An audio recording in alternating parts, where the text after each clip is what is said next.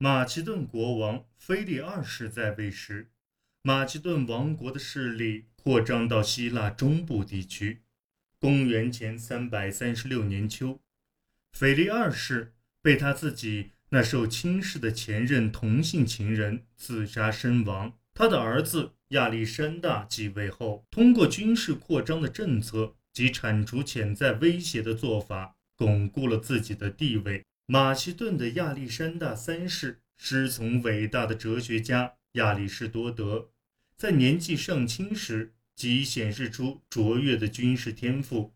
他二十岁那年，父亲遇害，尽管他一直作为王位继承人被加以栽培，却多亏腓力二世的将军安迪伯特的协助，才得以成功继位。腓力二世被害后，雅典公民大会。通过投票获得金冠的特权，授予腓力的刺杀者，并和腓力二世将军阿塔罗斯谈判，共谋推翻亚历山大。因此，亚历山大即位后的首要任务就是确保其继承权在全希腊境内得到承认。他向南征讨色萨利人，并且很快就让他们承认，战败归降，就如同他们之前对腓力二世称臣一样。他还得到科林斯同盟对其领袖身份的认同。该同盟是腓力二世对波斯作战而建立的希腊城邦组织。公元前三百三十五年，他发兵镇压了底比斯人的叛乱，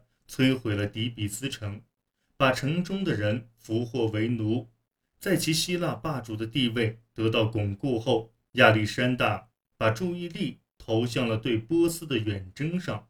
通过泛希腊远征来讨伐波斯的主张并不新鲜。在公元前四世纪，雅典学者伊索克拉底就敦促希腊人推举马其顿的腓力二世为远征波斯的首领。腓力二世制定了远征计划，把小亚细亚设想成潜在的财富之源。到公元前三百三十六年，腓力二世逝世时，一支万人大军。已经越过了达达尼尔海峡。公元前三百三十四年，亚历山大率军从同样的方向出征波斯。这一次，他带了三万名步兵和五千五百名骑兵，可能是从希腊出发的史上最庞大的远征队伍。在埃拉奥斯登陆后，他在普罗忒希拉奥斯的墓前摆下了祭牲。普罗忒希拉奥斯是特洛伊战争中第一个踏足小亚细亚的希腊英雄。通过这一败绩，亚历山大表明了他要为希腊人以前在小亚细亚所受的苦难复仇的决心。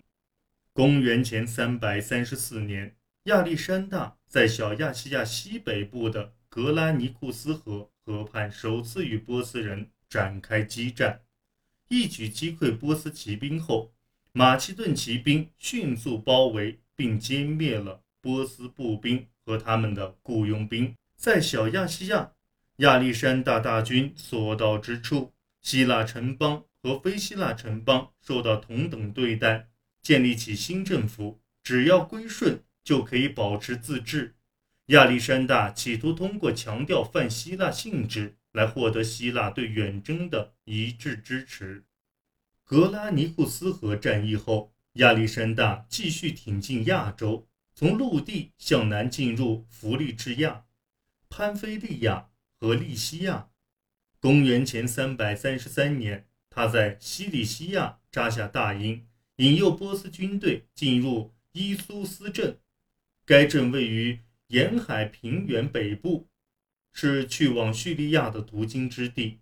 亚历山大利用狭窄的平原地形，带领右翼骑兵率先冲锋，在波斯阵线中引起了恐慌，成功扭转了战局。在亚历山大取得伊苏斯战役的胜利后，地中海东部港市西顿和拜布鲁斯均向他投降。黎凡特的古菲尼基港，泰尔拒绝投降。被围城攻下。公元前三百三十二年，从未安于臣服波斯的埃及和平归顺亚历山大。在征服埃及后，亚历山大拜访了位于沙漠中的西瓦的阿蒙神域。他是阿蒙神和希腊神王宙斯为同一位神，并宣称自己为宙斯阿蒙之子。亚历山大在埃及逗留期间，还建造了亚历山大城。随后，他便挥师继续东征。马其顿大军进入美索不达米亚地区，于公元前330年高加米拉战役中打败波斯国王大流士三世。占领巴比伦和波斯波利斯。波斯波利斯是波斯帝国的首都，据说后来毁于一次盛宴后的失火。但是波斯人并没有就此放弃抵抗。总督贝苏斯杀死大流士三世后，声称自己是王中王，举起了反抗马其顿的义旗。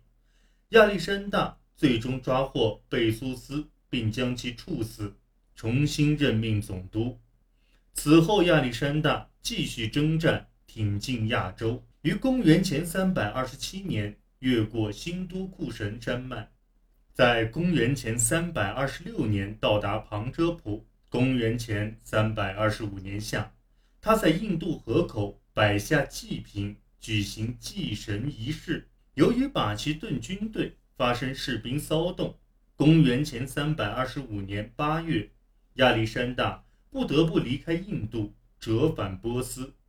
归来后，他在将领们中实行清洗，以发泄他心中对印度远征之行被腰斩的怒气。尽管此时他的健康状态欠佳，他仍制定了计划，打算征讨那些拒绝奉他为天神的阿拉伯人。公元前三百二十三年六月十日，亚历山大。参加了他的一名将领举办的宴会后，一病不起。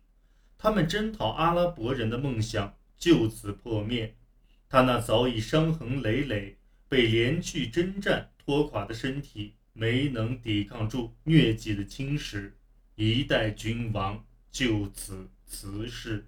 亚历山大统治下的马其顿王国奉行绝对君主制。虽然国王是马其顿王国的传统首领，但亚历山大在这位置上加入了一些革新元素。例如，他把波斯人的束腰外衣、王冠和腰带加入国王的服饰中；他将马其顿和波斯王朝的元素相融合，使东方人和西方人都接受了其君主统治方式。这为希腊化时期的君主们。定下了发展趋势。通过夸大他对印度部族作战所取得的胜利，以及在亚洲建立大量希腊风格的城市，亚历山大使自己成为帝国中人们顶礼膜拜的对象。民间长期流行对亚历山大的崇拜。现今，亚历山大的传奇仍广泛流传。这些故事可能源于希腊，再从西伯。来到匈牙利的众多传统风俗中，口口相传，这些经久不衰的传说证明了亚历山大自我神话的成功。